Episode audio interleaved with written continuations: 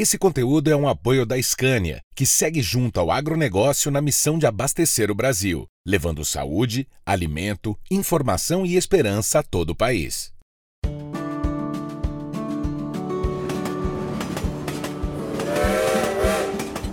A revista Globo Rural apresenta podcast Caminhos da Safra.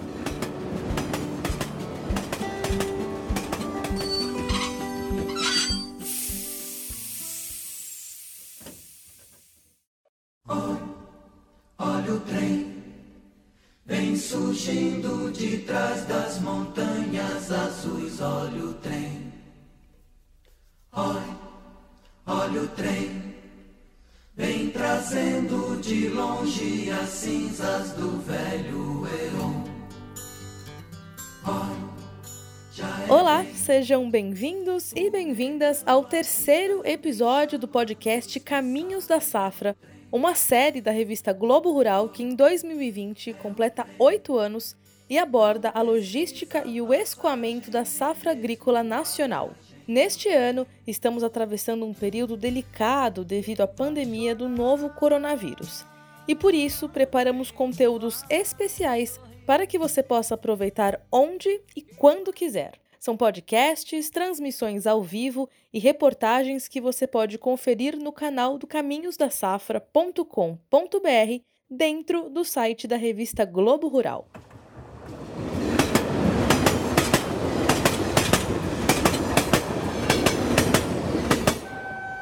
No terceiro episódio do Caminhos da Safra, vamos falar sobre ferrovias, um modal que já foi a estrela do país, mas depois foi praticamente abandonado com poucos novos projetos inaugurados.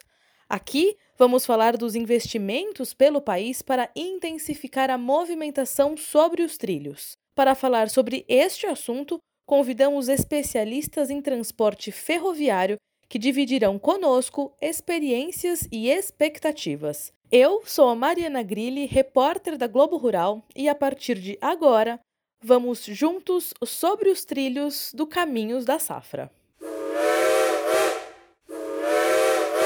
O Brasil tem uma história bastante peculiar com as ferrovias. A primeira ferrovia do país foi inaugurada em 1858 pelo Barão de Mauá e Dom Pedro II. A linha, que se chamava Estrada de Ferro de Mauá, ligava a Baía de Guanabara, no Rio de Janeiro, a Petrópolis, na Serra Fluminense.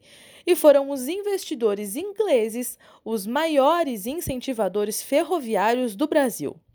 Ainda no reinado de Dom Pedro II, o Brasil inaugurou diversas estradas de ferro, como a Santos Jundiaí, em São Paulo, a Recife São Francisco, em Pernambuco, e a Bahia São Francisco, na Bahia, entre outras. Todas elas surgiram com o propósito de facilitar o transporte primário de cargas e de passageiros com segurança. No século XIX, muitas outras ferrovias surgiram no país principalmente visando a expansão das lavouras de café e das minas em direção ao Porto de Santos. O objetivo era ligar o sempre produtivo interior do país ao porto e, com isso, ao mundo. Não posso ficar nem mais um minuto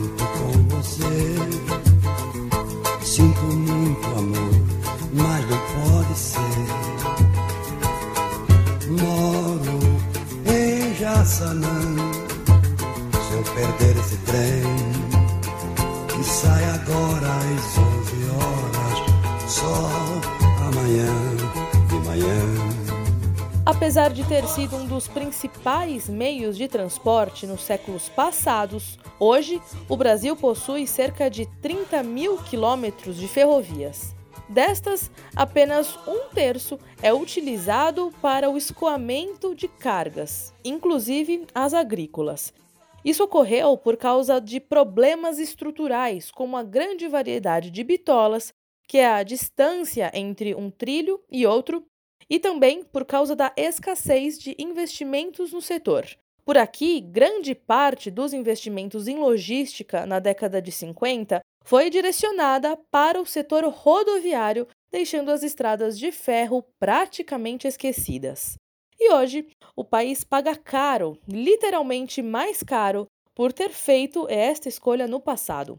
O presidente da Associação Nacional dos Usuários de Transportes de Cargas, Luiz Henrique Baldez, explica para gente. O usuário no Brasil, ele paga por uma logística muito cara. Nós pagamos quase 50% acima dos nossos principais concorrentes internacionais. E há muitas razões para isso. Primeiro, que a nossa matriz de transporte é baseada no modal mais caro, que é o rodoviário. Segundo, porque nós temos um sistema ferroviário pequeno para o tamanho do país e ainda muito concentrado em um ou dois produtos. Não é uma logística ferroviária que nos dê a tranquilidade e a eficiência necessária para a redução do custo logístico mas ainda precisamos andar muito para que a gente atinja um nível de participação na matriz de transporte do setor ferroviário que dê uma certa redução do custo médio logístico para nós usuários. Por ter deixado as ferrovias em segundo plano, o Brasil paga um preço alto na logística de produtos. Tanto os usuários do transporte como os consumidores poderiam economizar caso houvesse uma malha ferroviária maior, integrada e com maior número de empresas na operação para as nossas empresas, as empresas associadas da ANUT, apesar do custo logístico brasileiro estar tá da ordem de 12% a 13% do PIB, quando os nossos concorrentes é da ordem de 8%, 9% e até menos em alguns países, nas nossas empresas nós chegamos às vezes a 18% da receita líquida só com a logística. Para o agronegócio, a escassez de ferrovias pelo país é um grande entrave porque as cargas são transportadas de dentro da fazenda até o porto basicamente por caminhões, isto é, o meio de transporte mais caro. O custo com o frete representa muitas vezes até 60, 70% do preço de custo do produto. E como a maioria dos produtos é de baixo valor agregado, que são comercializados em estado bruto, baratear os custos logísticos por meio da intermodalidade, que significa a integração de ferrovias com rodovias e hidrovias, seria a melhor solução, segundo os especialistas. Para eles, a logística inteligente seria usar o caminhão da fazenda até um terminal ferroviário e depois enviar a carga ao porto por um vagão de trem, ou, caso necessário e possível, por uma hidrovia. Escutem a explicação do Tiago Pera, coordenador do Centro de Logística Exalquilog os produtos agrícolas eles têm uma série de peculiaridades que acabam influenciando a logística, né? E tendo aí ah, algumas peculiaridades. Então, produtos agrícolas normalmente são produtos de baixo valor agregado, então a logística tem uma participação muito grande no preço do produto final. E o produtor muitas vezes é descontado do seu preço de comercialização o custo logístico da movimentação dele, né? principalmente no, no segmento de grãos. Então, você ter uma estrutura logística cara tira a competitividade do produto nosso né, brasileiro no mercado internacional, dado que o Brasil é um grande player desse mercado. Né? E nós temos uma característica muito comum de ser observada no agronegócio nosso, que nós temos grandes volumes de produção percorrendo longas distâncias utilizando o transporte rodoviário, que é um transporte relativamente caro para as longas distâncias, por ser um transporte de baixa eficiência energética, ou seja, ele tem um consumo de combustível bastante elevado. Né? Um caminhão aí, na média, tem um rendimento de consumo de combustível na ordem de 2 km por litro. Né? Então, uh, investir em alternativas ao transporte rodoviário de cargas é algo bastante interessante para reduzir aí custos logísticos, trazer aí uma série de benefícios econômicos, tá? Não só econômicos, mas também ambientais e sociais. Nós temos aí uma malha ferroviária no país hoje por volta de 30 mil quilômetros de extensão, enquanto que nós temos 211 mil quilômetros de rodovia e 22 mil quilômetros de hidrovia no país. Desses 30 mil quilômetros de ferrovia que nós temos no país, apenas um terço de fato tem operação comercial. Então a nossa malha ferroviária ela foi totalmente construída, com algumas exceções aí, até o século XIX. O século XX, os investimentos em ferrovias foram aí muito baixos, né? Nós tivemos uma preferência muito maior para investir em rodovias, buscar a integração regional do país, a vinda também das grandes montadoras para o país. É, então, o século XX foi muito marcado aí pelo investimento em rodovia. Já faz alguns anos que o Brasil percebeu que saiu perdendo nessa história e os investimentos em ferrovias começaram a ser resgatados, mais ainda de forma bem tímida. Isso pode, no futuro, ajudar o país a ser mais competitivo em relação a outras potências agrícolas, como os Estados Unidos, por exemplo. Lá, a intermodalidade funciona há séculos e ajuda o agricultor a ter mais rentabilidade. E agora nós estamos retomando grandes investimentos no setor ferroviário. Quando comparado a outros países agrícolas, o Brasil perde muito por não ter maior integração com as ferrovias. Para você ter uma ideia, um produtor de soja que está no estado norte-americano de Iowa gasta em média 56 dólares por tonelada para que sua produção chegue a um porto na China. Já aqui no Brasil, um produtor de soja que está em Sorriso, no Mato Grosso, a mesma operação para ele custa 110 dólares por tonelada. É quase o dobro.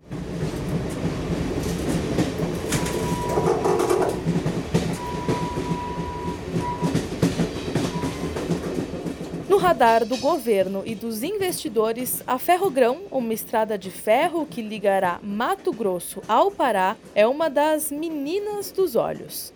Esta ferrovia permitiria transportar cargas de grãos da maior região produtora do país, que é Mato Grosso, até as estações de transbordo de Miritituba, no Pará. De lá, seguiriam para os portos do norte por hidrovia. Uma integração completa de caminhão, barcaças usadas nos rios até o embarque em navios de todo o mundo. Edeon Vaz Ferreira, que é presidente do Movimento Prologística de Mato Grosso, explica melhor. Qual é a nossa grande preocupação no Mato Grosso? Nós trabalhamos com produtos de baixo valor agregado. Quando a gente fala que uma soja no porto, ela vale 350 dólares. O milho no porto vale 180, 200 dólares por tonelada de Sorriso a Santos, por caminhão, nós gastamos 76 dólares por tonelada. Gastamos mais 34 dólares por tonelada para colocar em Xangai. Ou seja, uma tonelada de produto que sai de Sorriso, ele chega na China por 110. Nós gastamos 110 dólares só no frete. Isso faz o quê? Você reduz a margem de rentabilidade do produtor. Enquanto isso, a Argentina, que tem uma distância média de 300 quilômetros até os portos, gasta 57 dólares, e os Estados Unidos, que tem uma média no país de mil quilômetros, gasta 56 dólares. A Ferrogrão é o outro grande projeto para Mato Grosso que vai ligar Sinop a Miritituba. Essa é uma ferrovia de alta capacidade, ela tem um consumo de energia extremamente baixo, porque ela sai de 400 metros de altitude e vai a 80 metros. Então, nós temos aí uma ferrovia de baixíssimo consumo de energia para transportar esse produto, o que faz com que ela possa reduzir o valor dos fretes. Então, nós estamos tendo a experiência agora com a pavimentação da BR-163, da redução do custo do frete, saímos aí de 230 para 170 reais o custo do frete, e temos a esperança de, utilizando a Ferrogrão, nós possamos baixar isso aí para 100, 110 reais o custo do frete. Agora, a Ferrogrão, ela é uma ferrovia que ela vai nascer com 30 milhões de toneladas. Então, ela vai até 52, 55 milhões. Isso nós não temos dúvida alguma que nós vamos ter volume de produção para escoar por Miritituba e, consequentemente, para Santarém, Santana, Vila do Conde, todo esse produto que sairá de Miritituba.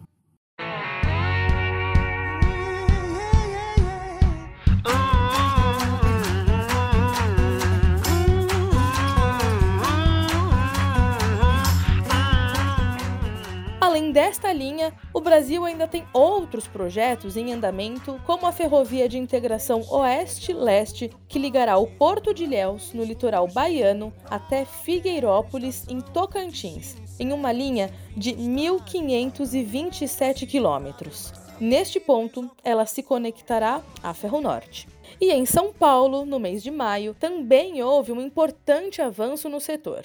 A empresa Rumo, que é o braço logístico da gigante Cosan de etanol e açúcar, renovou a concessão da malha ferroviária paulista, a Ferrovia Bandeirantes, por mais 30 anos.